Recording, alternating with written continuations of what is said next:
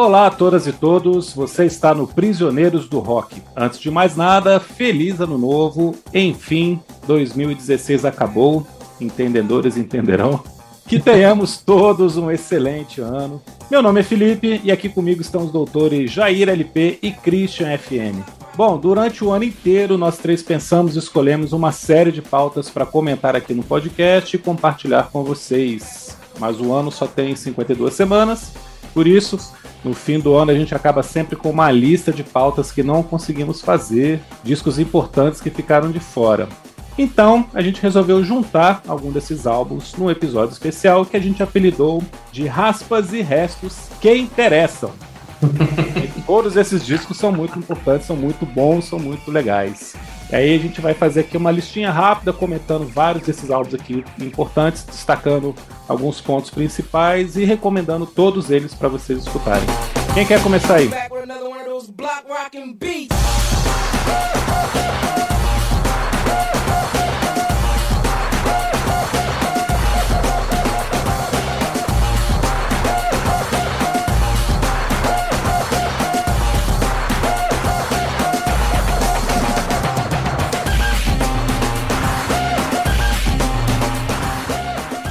Gente, corri o ano de 1997. Eu finalmente tinha me formado e eu finalmente tinha arrumado um emprego com carteira assinada. E em agosto, de, no fim de agosto, início de setembro de 1997, eu né, recebi o meu primeiro salário oficial. Claro que eu já tinha ganho dinheiro antes com alguns bicos, né, dando aula particular, mas como professor foi a primeira vez.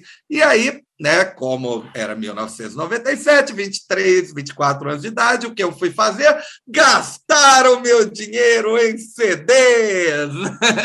e eu entrei na Headley Records do Conjunto Nacional. Era uma loja de discos fashion, né? Tinha até espaço para DJ, aquelas coisas, né? E comprei dois clássicos da música eletrônica de então, né? Discos que na época já foram reconhecidos assim como é, grandiosos, assim pela é, surpresa, né? Do que o som deles apresentava. E, né, como eu sei que eu comprei ali no início de setembro, porque a Headley Records colocava no CD, né, quando você comprava, um, adesivo dizendo a data que você comprou o disco disco. Aí tá lá, 9 de setembro de 1997, eu comprei o Dig Your Own Hole dos Chemical Brothers, né, o segundo disco é, dos Chemical Brothers e o The Fat of the Land de, do The Prodigy, né? Ambos eram discos discos assim com singles absolutamente estourados na época. Né? O, é, o Dig Your Own Hole começa com Blo é, Block Rocking Beats do, é, do Chemical Brothers, que é um, né, um breakbeat assim, misturado com um drum and bass assim bem pesadão. É, é, a batida é muito minimalista baixo né bem marcante né e os camaradas basicamente gritando block rocking beats o disco seguia depois né com é, uma faixa né ali é, o que seria né ainda do lado A com Setting Sun, né, uma música composta pelos caras do Chemical Brothers, né, pelo duo, e com a participação e composição de Noel Gallagher, né, alguém que né, nós conhecemos bem, guitarrista ocasionalmente, né, é, vocalista do Oasis, e termina, né, quer dizer, o disco quase termina, né, a, a, penúltima faixa, né, Where Do I Begin, né, que tem uma voz feminina maravilhosa, se tornou muito conhecida depois quando fez parte da trilha sonora de Vanilla Sky, é um filme que eu vi outro dia e, gente, envelheceu bem, sabe? É melhor do que na época. assim, trilha sonora muito boa é, e com uma voz feminina deliciosa que vai se ampliando e né, a batida eletrônica né, persegue, é, persegue a voz. Um clássico absoluto. Eu percebi que assim, os timbres né, da bateria não envelheceram tão bem, né? É, mas né, tá lá, Tá, tá, tá no panteão ali da música eletrônica. Foi o momento que esse eletrônico mais pesado ficou é, mainstream. E nada representa melhor isso, assim, do eletrônico hardcore, pesado, mais mainstream, do que o Fat of the Land do, do Prodigy. O, o Prodigy é, aquele, é aquela famosa banda eletrônica onde um cara faz tudo, né? E os outros que estão ali, sei lá, estão ali para dançar, né? Ou para cantar, né? O, o, o, vocalista do Prodigy, que agora me, né, me falha o nome, que até já faleceu, era um cara né, com cabelo. Flint, muito... Flint, Flint, alguma coisa, né? É, era um cara, é, exato, esse cara aí. Era um cara com cabelo muito excêntrico, olhos assim, esbugalhados, maquiagem né, é, é, discutível, né, de gosto discutível, mas aquele cara sabia gritar. E, e aí o, o disco, embora né, tenha sido marketeado na época né, com música eletrônica, gente, aquele é um disco de rock industrial, industrial pesadão, alguns dos maiores hits do rock industrial, que é, por exemplo, Smack My Bitch Up, né? Sensacional, um clipe assim, censurado, assim, né? censurado em vários lugares. Breathe, né? Que começa com uma linha de baixo, dum, dum, dum, dum, dum, né? Um muito legal. Assim, é, muito legal. Não à toa, eu, esses discos né, me acompanharam. Eu acho que, particularmente, o do Prodigy envelheceu muito bem. O peso continua assim né, é, é, com tudo, não é, tipo Slipknot perde é, em termos de gritaria e porradaria.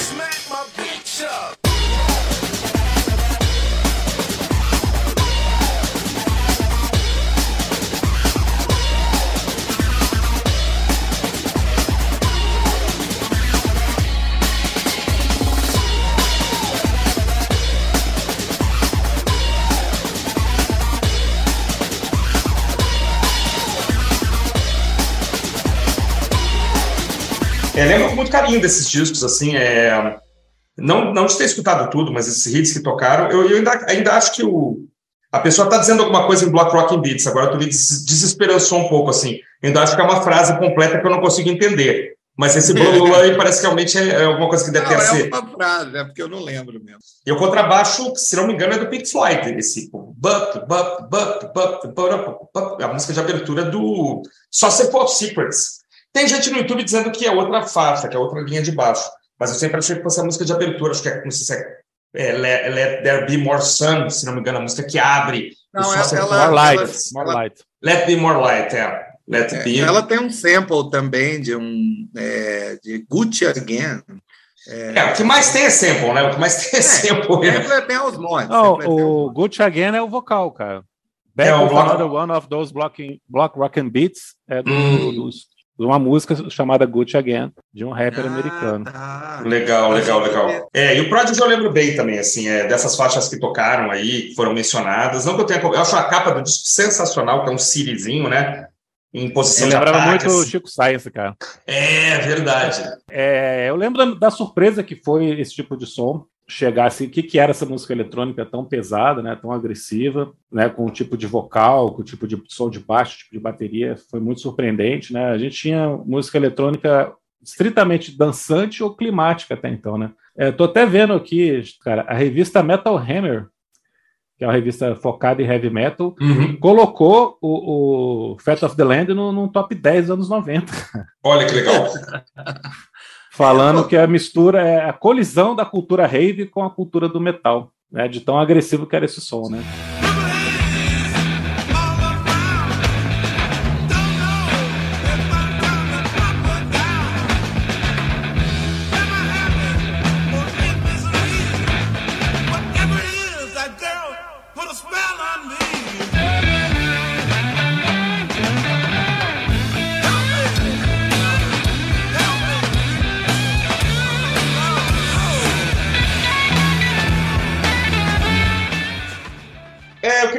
Dois discos de, que foram lançados em 67, então que completariam 55 anos de idade, do mesmo artista. Né, o nosso amigo Jimi Hendrix, né, que é, deixou apenas três álbuns gravados em vida, tem 150 póstumos, isso é uma, isso é uma outra história, né? Mas ele, ele estreou em maio de 67, no Reino Unido, pelo menos, né, com seu famoso Are You Experienced? Né, essa pergunta-chave para entender 67, né, Jair? Are You Experienced? Né? Que é um descasso, que tem Foxy Lady, que tem Fire, que tem Sun from the Sun, que tem a faixa título, que é uma coisa maravilhosa. E o Hendrix não descansou, talvez antevendo inconscientemente a Vita Breves, né? Então, ainda em 67, ele gravou o segundo disco com a sua banda uh, Experience, que é o Axis Bold as Love, né? Que simplesmente, cara, tem Little Wing, tem Six Was Nine, né? Enfim, Fine, Castles of Sand, tem um monte de música boa também. Spanish, Castle Magic. Depois ele faria mais um álbum duplo, né? O famoso Ladyland lá, o Electric Ladyland, e faleceria com 27 anos de idade. Né? O Jimi Hendrix ainda entra né, na, na, naquela linha evolutiva da guitarra, né, que começa lá no Léo Fender e vai passar pelo Ed Van Halen, vai, passar pelo recém-falecido Manuel Gottschild, né, o alemão, vai passar pelo Tobin, né, Tozinha Base, que é um guitarrista novo, enfim. Então ele está nessa linha né, evolutiva da guitarra, é um cara que não era um grande cantor, todo mundo sabe disso, né? Mas que deixou alguns clássicos aí para o rock and roll e a gente jamais pode esquecer que os grandes guitarristas da época iam assisti-lo de forma reverencial, né, cara? Assim, tava o Hendrix estava tocando, era fácil você ter na plateia é, Eric Clapton, Jeff Beck, Pete Townshend ali assistindo, absorvendo, né, aquelas loucuras que o Hendrix fazia com quase nada de tecnologia, né, cara? Um pedal, né, um ao uma alavanca, microfonia e o Hendrix.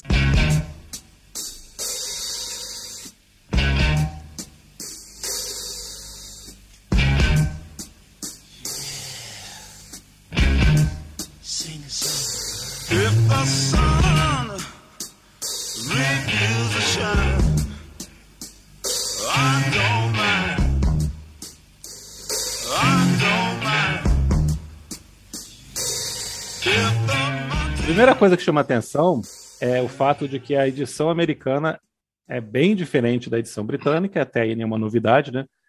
Mas a edição americana é muito melhor, cara. É, Purple Haze e Hey Joe estão na edição americana e não estão na edição britânica. É, não, não pesquisei agora por que isso aconteceu, mas é bizarro, né? É outro disco. É verdade. Não tem como você imaginar o começo da carreira do Hendrix sem essas músicas. E a gente estava comentando outro dia, né, que apesar do Are You Experience de ser muito famoso, o Access talvez seja até melhor como álbum. Uhum, e eu concordo. Sempre fica, vai sempre ficar aquela questão, né? Até onde ele iria, para onde ele iria, né? Será que ele continuaria sendo músico de rock? Será que ele faria outras incursões aí? O que, que ele acharia do progressivo, do heavy metal, né? Pois é. vão ficar sempre no ar aí. Cara, eu sempre digo, eu sempre digo, a maior, a maior perda do rock de todos os tempos é o Jimi Hendrix, pelo que ele poderia vir a fazer, né? Então, assim, logo depois do Ladyland, ele dissolve o Experience, ele monta outra banda, ele começa a chamar mais músicos, né? Ele monta uma banda of Gypsies, é uma banda já um pouco maior. É, ele tava, tinha contato com Miles Davis, ele tinha contato, né? Depois o Gil Evans gravou um disco só de versões é, Gil Evans Plays Hendrix, né? Que é maravilhoso de jazz. Então, assim, ele tinha contato com o pessoal do funk, do soul, aquela transformação toda que aconteceu nos anos 70 certamente perpassaria né, a, a obra dele, mas é. é. não, não houve tempo. O Are You Experienced, primeiro, tipo, a capa norte-americana é muito melhor, né? É, é, amarela, né? Pelo amor de Deus, né? Uhum. É, e o Axis Bold as Love, nossa, que capa sensacional, captando completamente aquele momento, as duas, né? Captam completamente aquele momento da psicodelia extrema, do verão do amor, né? Da, do delírio que realmente, não, eu quero curtir a guitarra mesmo, é isso aí, muito LSD para né, aturar. É, eu conheci o Art Experience já em CD, Jimi Hendrix sendo sincero, não ouvi nos anos 80 e eu achava que a, a música do Rapa lá, do é, Hey Joe, hey Joe. é, eu achava que era deles. Tá? É, foi, foi uma surpresa, sim, eu conheci com o Rapa. É, e, o, e quando sei lá, peguei esse disco emprestado ou aluguei para gravar em, né, em outro CD, já veio a versão em CD, que a partir de 97 foi lançado, que aí vem com 17 músicas, né? Porque aí ela combina a versão norte-americana hum. e, a, e a inglesa, né? Tem os singles, tem os singles também que é, não chegaram, né? Isso, é, é. Aí, aí o disco fica realmente Fica cansativo. Falta né? coesão né? total, fica cansativo, fica um é. disco muito chato, não, não vale a pena. É, essa versão em CD eu já tenho que fazer o seguinte: tem que ouvir até, sei lá, faixa 10 ou 11, aí esquece, aí você vai ouvir as outras separadas, porque os singles são muito inferiores. Os singles não, que estão. Eu tenho essa edição, os singles que estão nela são inferiores demais. Cara, a gente está então, sempre é, falando é... isso, né, cara? Essas edições especiais, na verdade, são uma armadilha, né?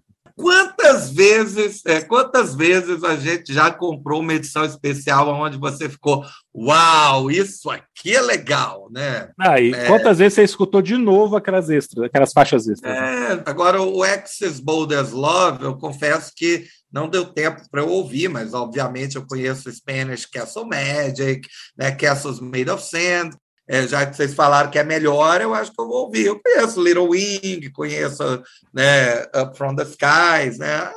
É, acho que If Six Was Nine. If Six Was Nine toca no filme, no filme é, Easy Rider. Se não me engano, o Edgar Escandurra não gravou If Six Was Nine, né, que num disco desse solo dele, acho que o Edgar Escandurra gravou.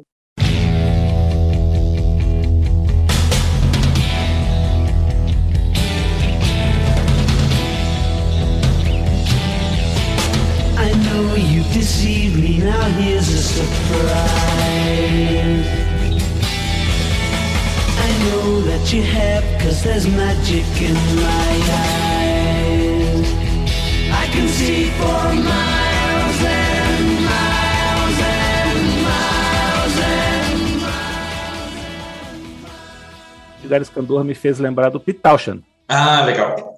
É o maior ídolo do, do Escandor é o Pitauchan. Com isso, eu lembrei de um disco que acabou de fazer 55 anos, que é o The Who Out, lançado hum. em 15 de dezembro de 67, que eu acho que a gente podia comentar rapidinho aqui também a melhor capa do The Who, né? O The Who é conhecido pelas capas irônicas, né? Mas o, o Sellout é bom demais. Maravilhosa. Porque não, né? havia, é, não havia computação. Então, aqueles, aqueles frascos de desodorante ou de macarrão instantâneo gigantescos, sim, foram produzidos só para tirar a foto, né? Então, é uma foto irônica, né? E que brinca com, com a ideia de que é, já na época, né, alguém, fala, alguém já falava que os caras tinham se vendido.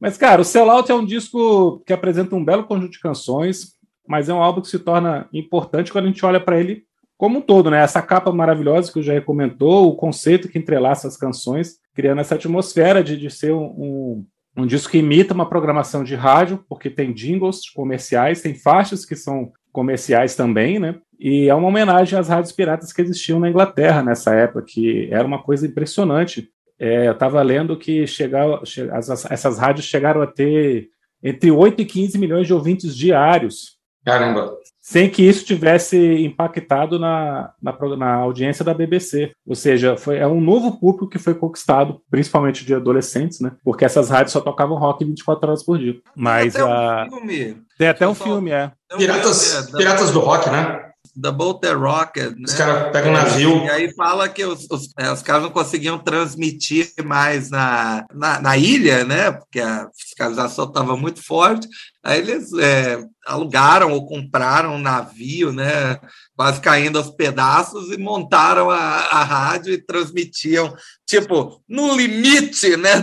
Da, da linha. É, exatamente. Então o The Who fez uma homenagem a essas rádios também, porque eles são muito gratos a, a elas que tocavam as músicas dele no começo da carreira. E aí, musicalmente, cara, tem uma mistura aqui muito maluca de estilos aqui. As faixas não têm ligação entre si dentro desse conceito, né? O conceito realmente é, é ser uma programação de rádio.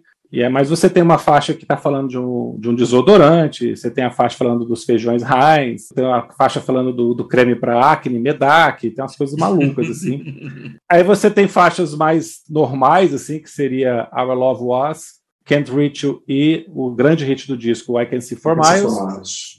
E foge completamente do, do, do, restante do álbum aqui, porque é um rockzão, assim, inclusive na época era chamado de rock mais pesado já feito. Se você escutar se você escutar na versão mono, você vai entender por quê. Realmente a, a guitarra ali tinha um peso que até então, né, 67, ninguém tinha, ninguém tinha feito, né? Aí tem a lenda de que o Paul McCartney fez Helter Skelter para mostrar, não, pesado vai ser agora que eu vou fazer e tal. E fez Helter Skelter em 68, também achei muito legal, né? E é um disco muito legal, cara. Tenho certeza que o Christian gosta também. Gosto muito, cara. Vou, vou, vou nem me estender muito, não. Vou fazer suas as minhas palavras. É, é acho um disco incrível. Assim, é, forma como ele foi estruturado é, é, é, muito pioneiro, assim, né? Inspirou muita gente depois, né? Essas suítezinhas, é. né? Música interligada por alguma coisa no meio. Mas é muito divertido, muito pioneiro, muito inovador e é um descasso, cara.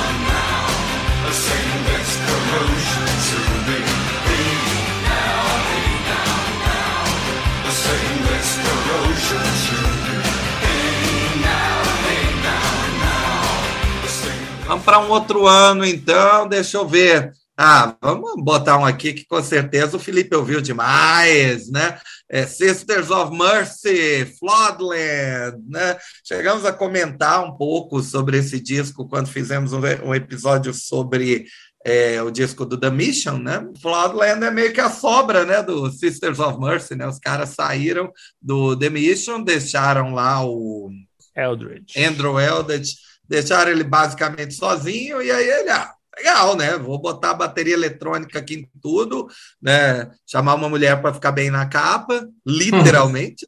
a mulher só aparece na capa. Vamos fazer uma capa aqui extremamente dark para, né?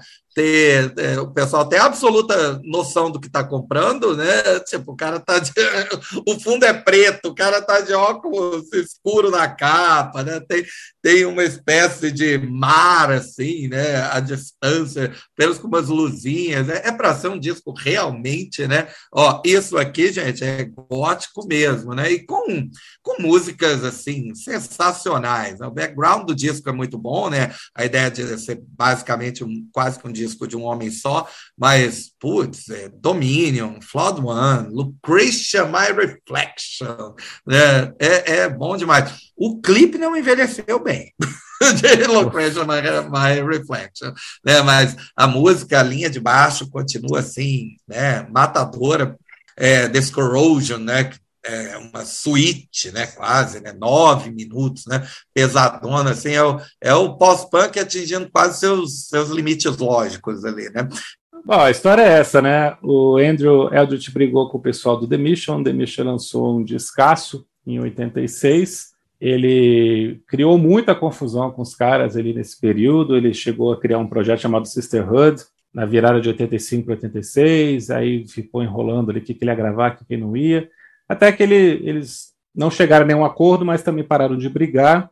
E aí ele entra nesse projeto de um homem só aqui, como Sister of Mercy ainda, grava tudo sozinho, compõe, grava tudo sozinho. Depois ele vai chamar a Patrícia Morrison. Tem histórias de que ela não participa do disco, ela não tocou baixo. Sempre achei que ela fosse baixista, Felipe? Não, não ela é baixista, ela tinha participado de outra banda e tal, mas tem histórias que ela não chegou a participar do disco, ah, ela tá. só vai para turnê né, aparece nos, nos, vídeos e tal, mas é muito pela, pela persona que ela era, né, essa diva gótica total, assim, esse, essa personificação do que, que era uma, a, a, figura da mulher gótica ali idealizada dentro desse, desse contexto, desse cenário, dessa subcultura. É muito sexy, erotizada, né? Muito preto, é, transparência, né? Na roupa, é, é muita maquiagem, é, espartilho, né? Uhum. Assim, cabelo, obviamente, muito preto e longo. Ah, é, basta ver a série da Vandinha no Netflix, né? Uhum. É. é. E aí o Eldritch, cara, ele meio que também chuta o balde em relação ao tipo de som que ele tinha feito até então com o Six of Mercy, que era uma banda que existia já desde 80. E aqui ele faz tudo muito grandioso, tudo muito exagerado, sabe? Ele não se preocupa mais em ter uma, coesão sonora assim com o que era antes, que, é que o do ser um gótico mais minimalista como era até então. Ele cria também um novo estilo com isso. Ele não achou que isso ia dar certo, mas acabou que é o disco de maior sucesso da banda. É, algumas músicas aqui são as mais conhecidas, assim, o público americano gostou pra caramba, influenciou uma nova geração ali que veio depois, inclusive que mistura metal com gótico. É, e Dominion, principalmente, sim, viraram músicas muito icônicas em relação a isso. Não são as minhas preferidas da banda, essas faixas que estão aqui. Eu gosto das coisas mais antigas, até o, o primeiro álbum. Mas é um conjunto de canções bem legal, assim, para quem gosta do estilo, para quem gosta de gótico. E tá na história, cara. Essa realmente entrou para a história aqui pela importância e pela influência que teve depois também.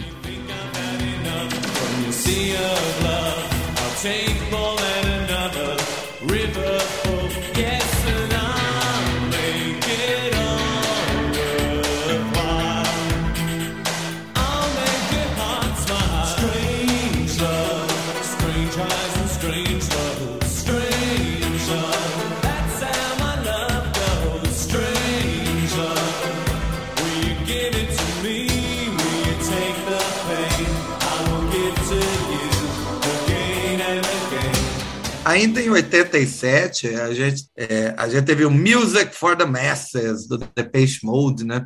onde o, o título já meio que entrega, né? Um momento onde Depeche Mode é, provavelmente lança né, a faixa até então, né, a faixa mais pop, né, é, remixada milhões de vezes, né, é, sério, na época ela teve mais de 20 remixes, realmente é uma música é, Strange Love, né, que eu estou falando, e ainda com faixas magníficas como Never Let Me Down Again, né, ou Behind the Wheel, né, que também foram, né, foram remixadas e eram presença garantida ali em festinha, em festas ou fim dos anos 80, né? É, é, um, é, o, é o que eu chamo de um álbum de transição do, do Depeche Mode, assim, porque o, o, melhor disco deles deve ser o Violator, né? Algum dia a gente vai comentar aí, né, Felipe? É, a gente inclui o Christian nessa. É, mas, mas o Never Let Me, o, o Music for the Masses, desculpa, né? Tem, tem uma capa icônica, né? Com os, é, os megafones, né? É, numa sensação de estou pregando aqui no deserto, né? Me escutem. É, e é um, um, disco muito bom de ouvir de, de ponta a ponta. Né? Algumas faixas até emendam umas nas outras, então é um, um álbum muito interessante. Provavelmente não o melhor do Depeche Mode, mas foi, foi quando eu ouvi falar de Depeche Mode. É, realmente é, é o final de uma fase. Né? O Depeche Mode, depois do primeiro álbum, Speak and Spell, ele vai mudando o seu som. O Speak and Spell é um som bem new wave, bem pop. Depois ele vai se tornando uma banda de eletrônica mais soturna. E depois disso eles mudam completamente no Violator e depois eles se tornam outra banda nos anos 90. Então aqui é realmente é o final de um ciclo, que é essa fase inicial da carreira da banda aqui. É um disco só tem música boa, eu gosto pra caramba. Não é o preferido também. Eu acho que os dois posteriores são melhores, né? Justamente os que eu citei aqui agora, o Violator e o Songs of Faith and Devotion. Mas é um descasso, cara. Eu acho, inclusive, que é, Depeche Mode é uma banda que raramente erra, assim, faz disco ruim. Eu sou muito fã.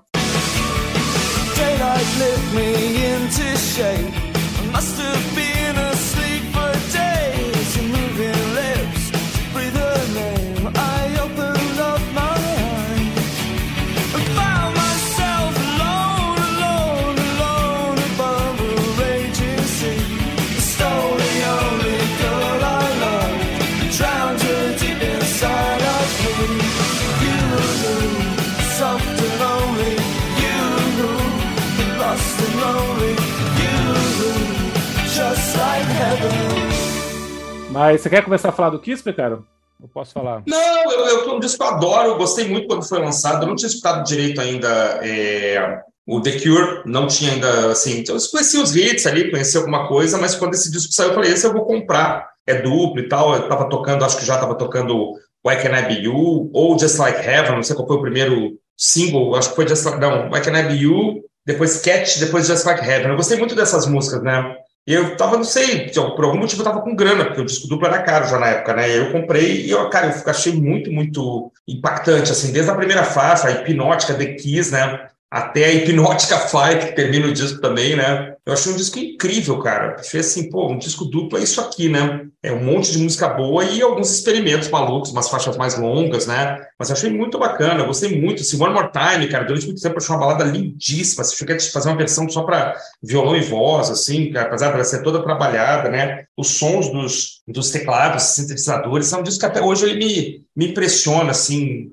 fortemente. Eu só ando procurando uma edição deluxe aí dele e tal, mas elas estão muito, muito, muito caras. Tem CD, não, não ouvi na época. Claro que na época eu ouvi o I Can't I Be You e Just Like Heaven monstruosamente. Gravei de alguém em fita cassete, ouvi essas músicas assim. É o momento que eu acho que o The Cure é meio que ligado no 220, né? Talvez seja o, o disco mais feliz do, do Robert Smith, né? Da história. É o cara cantando, é o Robert Smith cantando Hot, Hot, Hot. Né? É verdade. É, é pode ser mais feliz, né, do que Hot, Hot, Hot. É, e Just Like Heaven tem, velho, é, é, nasceu clássica, né? É, é, é, lindo de ver o clipe, assim, é, é, uma, é a canção pop, assim, perfeita, de, bem trabalhada, dura 3 minutos e 30, né? termina no ponto certo, tem, tem um, um riff marcante, uma linha de baixo linda, a voz dele tá perfeita na faixa, né? É Vai que a é a faixa para uhul, vamos dançar, né, galera? Vamos, olha só, vamos curtir, né? Vamos, a vida é feliz, né? Ele devia estar num momento excelente da vida. É, é, eu, eu me lembro que assim, o, o, é, um, é um disco que ali, né, por ser um, um, um álbum duplo, né, ele, ele vai se tornando talvez é, não diria repetitivo, mas ele, ele, se torna um pouco mais denso realmente. Ele não, não é tão fácil de absorver de cara, né? É, se eles fizessem, por exemplo, um, só o disco simples, seria magnífico. Mas eu não consigo imaginar o que cortar aqui também. Ah, você vai cortar o quê aqui, né? É, ainda bem que eles lançaram, né? A capa, a capa é maravilhosa, né? É, mais é, radiante do The Cure, sem dúvida. O Gatefold valorizava demais a, né, a, a estrutura. É um disco que ainda não está na coleção em vinil, mas agora que vocês falaram, acho que está na hora de eu adquirir. Eu estou fazendo conta aqui também de passar para o Felipe, eu tinha 15 anos de idade, né? E aí eu, eu acho que eu lembro que assim, é, o que me chamou a atenção nas faixas mais longas, né? Como The Kiss e tal, The Snake Pit, é uma coisa de você ter uma imensa introdução uma imensa introdução até entrar o vocal e tal. Isso é uma coisa que eu não tinha escutado ainda. Tirando alguns experimentos de metal, de prog, na música pop, né, a banda sem pressa, né, a música vai, vai tocar por quatro minutos, vai entrar o vocal com quatro minutos e pouco, e depois logo em seguida vai terminar. Então essa estrutura deu uma expandida na minha, na minha cabeça, assim, me fez muito bem a audição é, desse disco. Eu tenho uma relação dúbia com esse disco, sabia, cara? É um conjunto maravilhoso de canções. The Cure estava no auge aqui, só fazendo coisa boa. O anterior é maravilhoso, o posterior é maravilhoso. É, a minha música preferida do The Cure está aqui, que é Just Like Heaven, a música que eu mais gosto na carreira da banda. Não me incomoda o fato de ser um disco duplo com 18 canções no LP, 17 canções no CD. Né, o CD não tem Hey You. No LP são 74 minutos e meio, é muita coisa. Eles tiveram que tirar uma faixa até no CD por causa disso. É porque você não tem uma repetição temática aqui, né? O The Cure aqui apresenta tudo que ele já tinha feito, tudo que ele faria pela frente, do mesmo jeito que ele tinha feito no Head of the Door, mas aqui eles exageram mais, pesam mais na mão, né? O Christian citou aí The Kiss, citou Fight, que são faixas com instrumentais muito longos, Like Cocatus também é assim, hum. né? Com... Snake Pit, Snake Pit também. Snake Pit, é, Snake Pit, na verdade. É bem também é assim. exótica, né? Um negócio oriental muita guitarra, né? Essa introdução ah. do The Kiss aqui é, é, a guitarra mais pesada que a banda já teve é. na carreira, assim, né? Essa coisa de. Não é, não é uma guitarra pesada, porque não vai ser hard rock nunca, né? Mas o, no, a mixagem da guitarra, timbre de guitarra, é. né? essa valorização desse som aqui. Mas ao mesmo tempo, cara, quando eu penso no Disintegration, na, na mesma hora eu penso assim, Play Song, Love Song, Lullaby, Pictures of You, com músicas que eu sou apaixonado. Como eu penso no Head of the Door, na hora vem Between Days, Close to Me, A Night Like This, Kyoto Song, com músicas que eu sou apaixonado. E aqui não, cara. Aqui, tirando Just Like Heaven, nenhuma música assim me emocionou na época, me emociona escutando de novo. Eu acho I Can Type You legal, eu acho Cat legal, Torto legal, todas são ótimas, cara, são boas uhum, músicas, né? uhum. Nenhumas me, me conquistaram, se assim, eu sou apaixonado. Não tem faixa nenhuma aqui que eu tenha vontade de escutar. Falou, caramba, acordo com a música na cabeça, eu lembro, dá vontade de escutar, tirando Just Like Heaven. Uhum. Como acontece com outros discos da banda, até discos menos famosos, assim, menos conhecidos, como o próprio Wish. Tá em data cheia, né?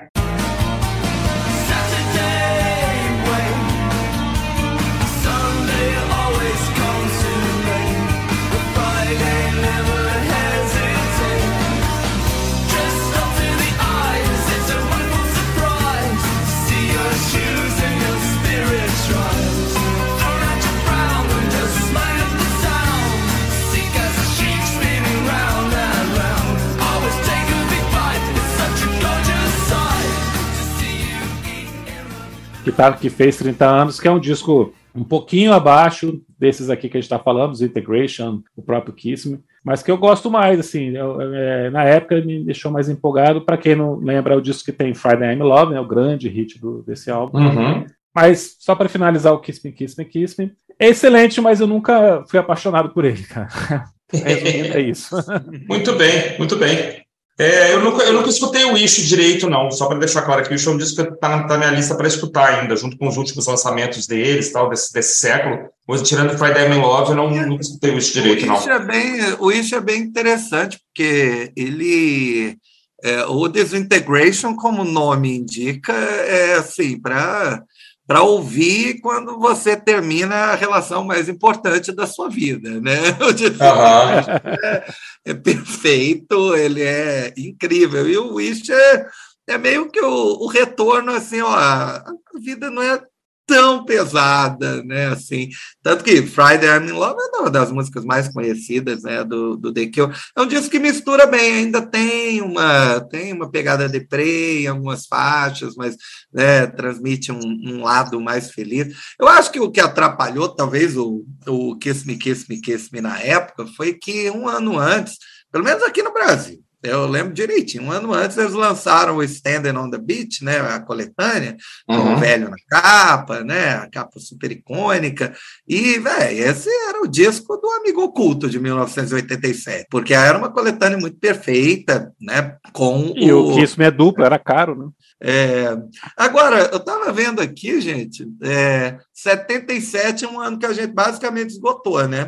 Não, cara, é, mas 77 é. a gente não esgotou, não. Tem dois discos legais aqui. É mesmo? Comentar. E, né, para quem não nos acompanha, nós já falamos sobre o Rumors do Fleetwood Mac, sobre o Marco Imundo Television, o Nevermind the Bollocks do Sex Pistols, né, o Animals do Pink Floyd, é, o Rocket Russia do Ramones. É, então, né, muita coisa aqui, né? Mas, claro, tem, tem é, sobrou, né? Sobrou algumas coisas, mas os álbuns fundamentais a gente quase cobriu tudo, né? É, não vou me aprofundar, não. Vou citar rapidinho aqui dois discos e explicar por que, que a gente não falou deles. Esses realmente teve, a gente teve motivo. É, Heroes, do David hum. Bowie, porque a gente acabou falando do, do Zig Stardust, que estava fazendo 50 anos. Aí a gente não quis falar novamente do David Bowie no mesmo ano, mas é um disco que futuramente a gente pode falar, né? Pode falar da trilogia inteira. Da trilogia, é, eu também acho. Provavelmente.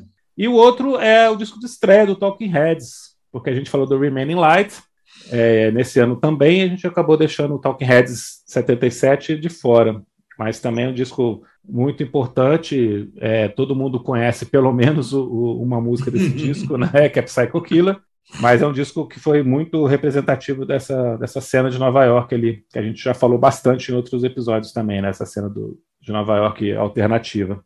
É, ainda só nos 70 e 60, a gente não, não, não deixar passar, né? 67, ainda tem os 55 anos do Surrealistic Pillow, disco de estreia do Jeff Chaplin. 72, os 50 anos do Steely Dan, do Can't Buy a Thrill, que eu fiz uma, uma postagem na, na, no Instagram, no nosso Instagram. Mas aí, só para mencionar também, o, o Surrealistic Pillow é um dos pontas de lança da psicodelia californiana, né? Não é o melhor disco da banda, para mim é o Volunteers, que vem um pouco depois, né? É, já, é, já o Dan, o primeiro do Dan, é uma estreia maravilhosa, tá mencionada lá numa resenha é, que eu escrevi para o nosso Instagram, é um disco que tem do Again, né, um disco belíssimo, uh, com muita música boa e uma banda que também depois, pelos próximos anos, é, faria ótimos trabalhos ali durante a década de 70, principalmente. One pill makes you larger and one pill makes you small and the ones that mother gives you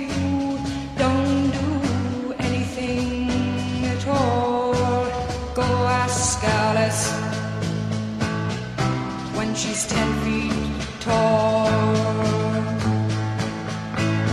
And if you go chasing rabbits and you know Eu queria falar um pouquinho o surreal oh meu Deus, é difícil. Surrealistic Pillow é, eu nunca tinha ouvido completo, mas é, é, era o primeiro da lista de sobras, e aí eu, né, é, sobras não, aspas e restos que interessam. É. Foi, foi mal, Grace Slick, né, é, assim, e aí eu coloquei ele, é, é, um disco muito bom, não chega, não chega a cansar, né, as músicas são né, curtíssimas, mas é um daqueles discos que são eclipsados, né, pelo mega, hiper, ultra hit do disco, que é White Rabbit, é, que já é, que eu admito já está sendo usada a exaustão né, em séries, né, em filmes. É verdade. Mas, é, tá, tocou, tem em 1899, né, a série nova aí do,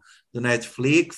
É, não é na versão da, né, do Jefferson Airplane, né, mas é, ela é muito usada. Né? Toda vez que os caras precisam mostrar alguma coisa tipo Down the Rabbit Hole, né, tá lá, né, Surrealistic, é, quer dizer, White Rabbit. O vocal dela é inacreditável, que nota final ela é aquela que ela atinge no fim da música. Né? É, é a música que toda vocalista quer cantar, né? toda mulher quer cantar para tentar atingir aquilo ali, porque, meu Deus, é incrível, que, que vocal assim maravilhoso. Grace Slick até... é maravilhosa, cara. Grace Slick é. é maravilhosa, maravilhosa. E aí até, por exemplo, Somebody to Love, que é um hit, sem dúvida, né, uma das grandes músicas da banda, assim, é, é, pálida, né, em comparação a White Rabbit. O Felipe lembra de do filme Chave, assim, que tocou Somebody to Love, não? em que o artista imitou a perfeição, até o jeito de cantar da Grace Slick, lembra não?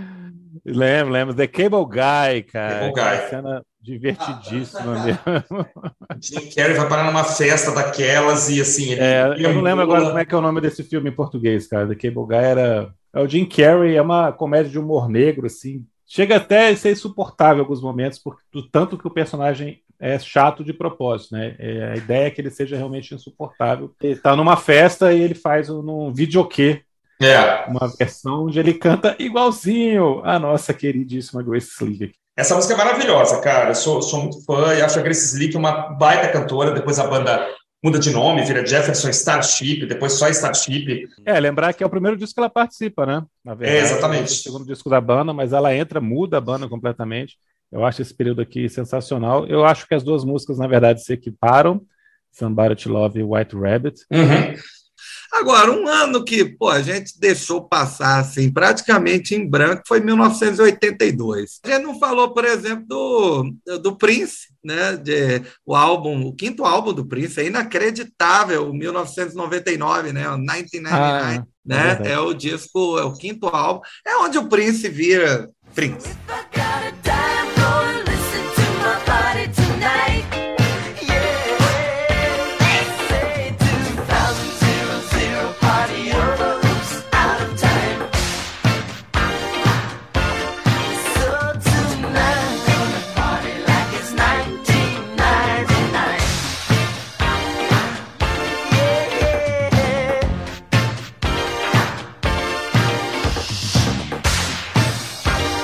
Impressionou saber que é o quinto álbum.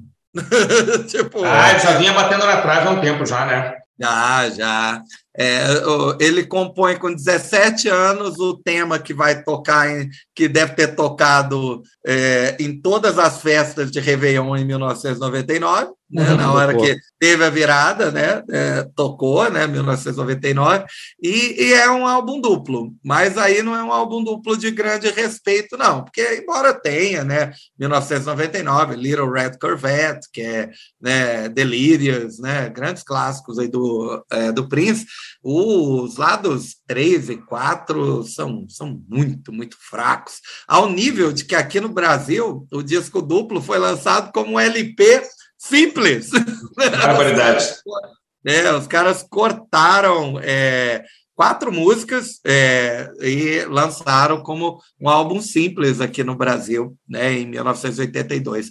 É, nós esquecemos o clássico de 1982, A Flock of Seagulls. Vocês acham que iam escapar? o álbum de estreia da banda com o pior corte de cabelo de todos os tempos. Que, velho, não é um álbum ruim, não, sabe? Eu vi de novo aqui, é, é bem Duran Duran. É, o que a gente comentou né, no, sobre Jesus não ter dentes no País Banguelas, que o pessoal sampleava a bateria, né? E aí o som ficava mais orgânico. Né? É bem interessante, a bateria não é eletrônica, é mais ou menos como o Duran Duran fazia também. É, tem uma música que toca toda vez que os norte-americanos precisam né, jogar alguma coisa para os anos 80, eles tocam Iran. Mas é, tem várias outras faixas legais, como Modern Love is Automatic, Space Age Love Song. É, eu devo ser o único cara que gosta desse disco no Brasil, sem sacanagem.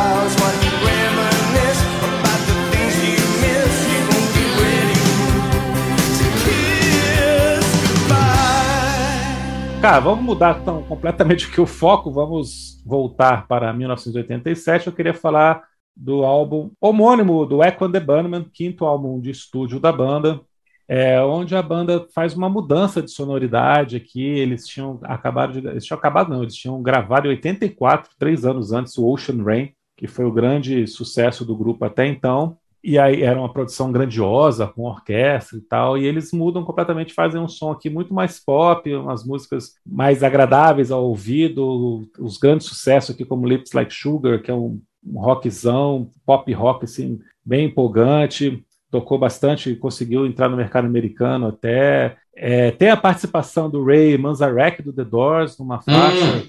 E você ah, começa a escutar e você fala, nossa, isso aqui é The Doors. E, e é, é, ele não, a música é chamada Bad Bugs and Belly Who. Uhum. E tem uma música que que eu acho que está no top 3 do, do Echo the Bunnyman para mim, junto, junto com The Killing Moon e Bring on the Dancing Horses, que é a faixa de abertura que chama The Game. The Game, é muito legal. Então, músicas com o mesmo estilo, né? Acho que essas três têm o mesmo Sim. estilo, assim, né? Essas músicas mid-tempo, assim, muito cativantes, muito envolventes, assim, né? Elas não, não são nem baladas, nem músicas aceleradas, mas você fica ali meio que hipnotizado. Eles são grandes criadores de melodia quando fazem essas, essas músicas assim. É o disco talvez mais fácil para você começar a escutar Echo the Bunnymen, para quem nunca ouviu. As músicas aqui são todas muito legais. Tem uma, uma, variação, se tem algumas coisinhas esquisitas, né? Porque o Echo the Bunnymen, inclusive a crítica falou mal desse disco na época. Se você hum. pegar críticas da época, elas são negativas porque o disco não é esquisito, né? A crítica adorava o Echo the Bunnymen sendo esquisito. é sério, cara. E aqui eles não estão fazendo esse som assim tão desagradável para uma primeira audição, assim, né? As músicas são todas fáceis de gostar. Mas aqui tem uma coisinha ou outra, assim, que, que você vai achar Blue Blue Ocean, Satellite, que são coisas pouco usuais, assim, para anos 80. Então, e o disco envelheceu muito bem. Eu estava escutando essa semana, envelheceu muito bem, é muito agradável. Eu sei que o, o Christian não escutou Echo the Bunnyman direito, por exemplo. É, talvez seja até melhor para começar do que os primeiros da banda.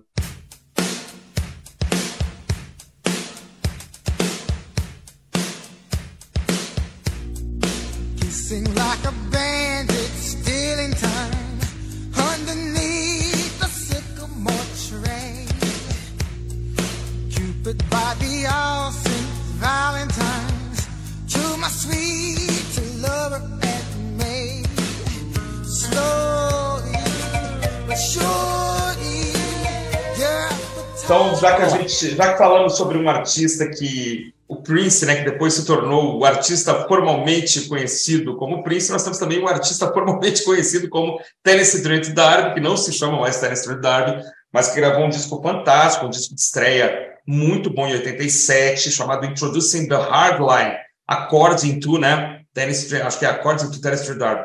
é um disco muito bacana, que eu lembro de ouvir muito na época, acho que eu não, não cheguei a ter, mas eu peguei emprestado, e gravei, até fiz uma sucessão na época, Wishing Well, é, Dance Little Sister, Sign Your Name, né, tem cover de Smokey Robinson. Esse eu acho que merece uma menção honrosa também nesse dia de hoje. É um disco que esse ano completou 35 anos de idade. Foi provavelmente o melhor disco da carreira do Terence Dark. Depois é, foi gravando cada vez menos, mudou de nome, virou Sananda Maitreya ou coisa parecida. E segue gravando como Sananda Maitreya, mas eu confesso que eu nunca mais escutei nada dele em, é, recente. Eu lembro de Wishing Well, é marcante, né? É, aquela bateria inicia na bateria, né? O que é um negócio sensacional. A bateria já foi ampliada várias vezes por conta disso, né? E a voz dele é bem agridoce, né? Sussurrada, bem sexy. A música é, é feita mesmo para é, ter essa cadência né, da dança, é, né? É, e, e na época né, ele acabou sendo meio que considerado um clone do Prince, né? O que é um exagero, claro, a voz é completamente diferente, mas é aquele esquema, né? É, ah, é um cara que canta música negra meio funkeada. Ah, lembra o Prince? É, igual o Prince. É, a própria gravadora deve ter marketeado desse jeito. E isso é tudo que eu tenho a dizer sobre Terence Felipe! Eu acho que essa comparação com o Prince vai pelo fato, foi pelo fato dele tocar muitos instrumentos nesse disco, né? Ele toca teclado, piano, bateria, percussão, sax, toca todos os instrumentos em duas faixas, Sign Your Name e As Yet Untitled. É então acabou que ele ficou, tinha 24 anos nas gravações do álbum, 24 para 25 assim, né, nessa época do gravação e lançamento. O artista de R&B and soul, é claro que a comparação ia acontecer com o Prince, né? Mas eu acho esse disco excelente, maravilhoso, cara. Eu, eu tenho esse álbum em LP, escutei bastante nessa época. Os singles são todos maravilhosos, If Let Me Stay, Wishing Well, Dance Little Sister, Sign Your Name. Agora, o Terrace ele acaba sucumbindo ao próprio sucesso inicial e ao próprio ego, né? Porque na época que esse disco foi lançado, ele disse em entrevistas que se tratava do álbum mais importante da música desde Sgt. Peppers. Oh, oh, oh. Então, acho que isso contribuiu para que ele mesmo não conseguisse repetir ai, ai. o sucesso que ele teve aqui. Com, porra, como é que ele vai superar o Sgt. Peppers e o primeiro álbum dele mesmo, né, cara? Demais, ai, né? ai, ai, é muita é coisa, né? É o Mbappé falando. É o Mbappé. Né? É, o Mbappé falando que, a, que o futebol sul-americano é atrasado e perdendo no outro dia. E só para a gente esclarecer aqui, o, o Terrace agora se chama Sananda, mas é um nome persa, hindu. Ah, tá. Não tem a ver com gênero, com mudança de gênero. É, ele não mudou de gênero, apesar do nome parecer que é feminino, mas ele não mudou de gênero, é só porque o nome realmente é. Deixar claro que nós, é hindu. nós do Prisioneiro já achamos que ele tem todo o direito de mudar de gênero, se assim quiser, né? É um direito é, que ele se assiste. Fosse a gente falar, se fosse, a gente chamaria de ela, mas é porque realmente. É isso, é parece que não é. Eu até achei que tinha sido uma alteração, mas parece que não, aparentemente não foi.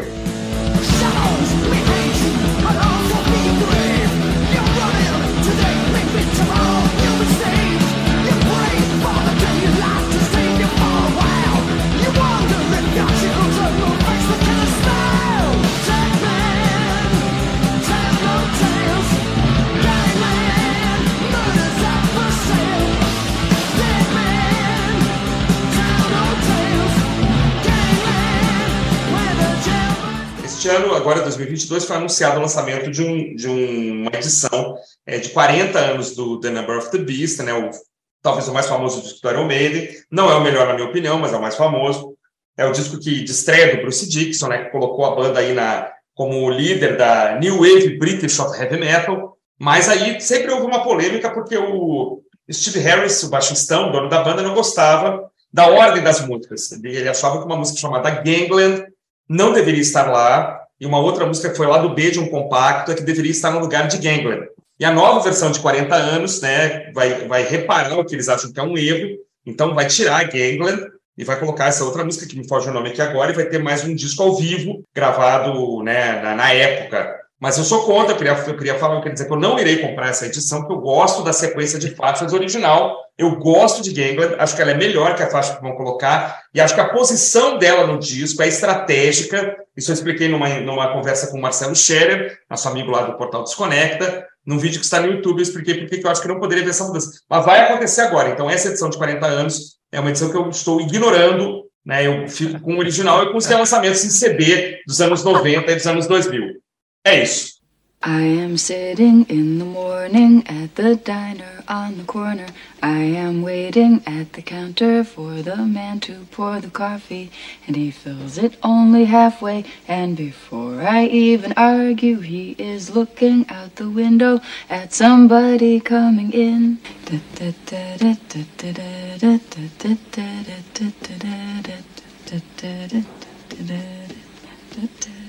Não podemos deixar de mencionar, então, para já quase encerrando aqui o nosso episódio Raspas e Restos, especial do seu podcast Prisioneiros do Rock, nossa querida amiga Suzane Vega, né, que fez muito sucesso aqui no Brasil em 87, que o segundo álbum, Solitude Standing, e um disco que teve três faixas que fizeram sucesso. A faixa título, uma música chamada Tom's Diner, que depois foi remixada, não sei porquê, mas vocês vão saber, certamente quem fez esse mix aí de Tom's Diner, que era o famoso né? Alguém fez esse remix, que ficou bacana pra caramba. A música no disco acho que é a capela. Mas o disco tem Luca, cara, uma música sobre violência doméstica, né? Uma música aparentemente inocente, que esconde uma letra bem é, dura, né? Bem triste, assim e que é uma a primeira música que eu aprendi a tocar no violão, cara, sozinho, acho que foi Luca. A primeira coisa que eu aprendi a tocar foi o riffzinho de que país é esse, né? A primeira vez que eu aprendi a tocar sozinho, cantava nas noites lá na, na, na quadra, embaixo do bloco, era Luca, cara. Fez muito sucesso, o clipe era muito bacana. A música foi remixada por um produtor chamado DNA. É, aquela batida meio soul to soul, né? Bem Aliás, época. a batida é Soul to Soul, cara. Acabei de olhar aqui que eles ampliaram o Soul to Soul. É mesmo? Cara, falei chutando aqui, cara, mas eu lembrei na hora. Quando o Jair fez aí o beatbox, eu lembrei na hora, cara. Último detalhe sobre a Suzanne Vega, eu acabei de me lembrar. Tom's Diner é a música que foi usada para o teste de, de, criação do MP3, porque é uma oh, música capela e a maior dificuldade da compressão de áudio é o, a faixa média, mediana ali, né? Que maravilha. Exatamente onde fica a voz. Então, o pessoal lá do, do Fraunhofer Society, acho que é esse o nome, usou Tom Diner na versão original só a capela como teste de compressão de áudio até que eles conseguiram que a música fosse audível depois da compressão, eles descobriram que tinham criado o MP3. É, legal, né? Só, só no Prisioneiro do Rock você tem essa informação, cara. Só, só aqui. Olha, a gente fez uma postagem hoje, no dia que nós estamos gravando a postagem sobre o primeiro CD de música pop lançado, está lá no Instagram do Prisioneiros, e agora no programa nós estamos gravando, a gente fala sobre o teste de compressão de voz da MP3. Realmente é.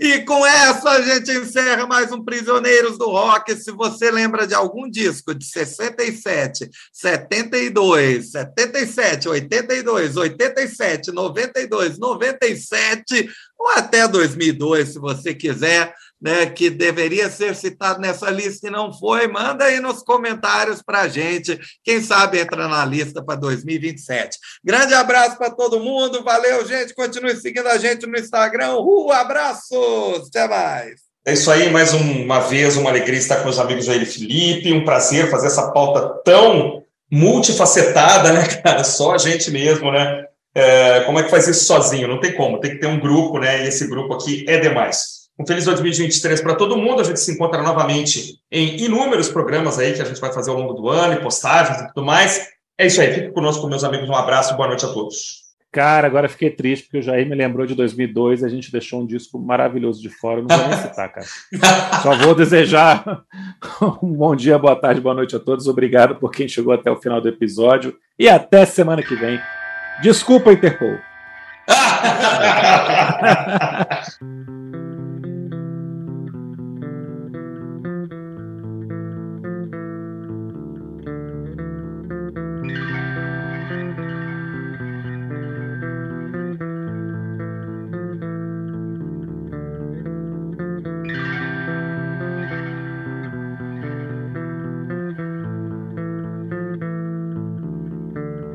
É, o disco é bom demais. Esse esqueci, a gente, cara, esqueci. Gente mas é muito recente, cara. É muito recente. Não, 20 anos, cara. Recente, tem 20 anos. 20 anos, cara.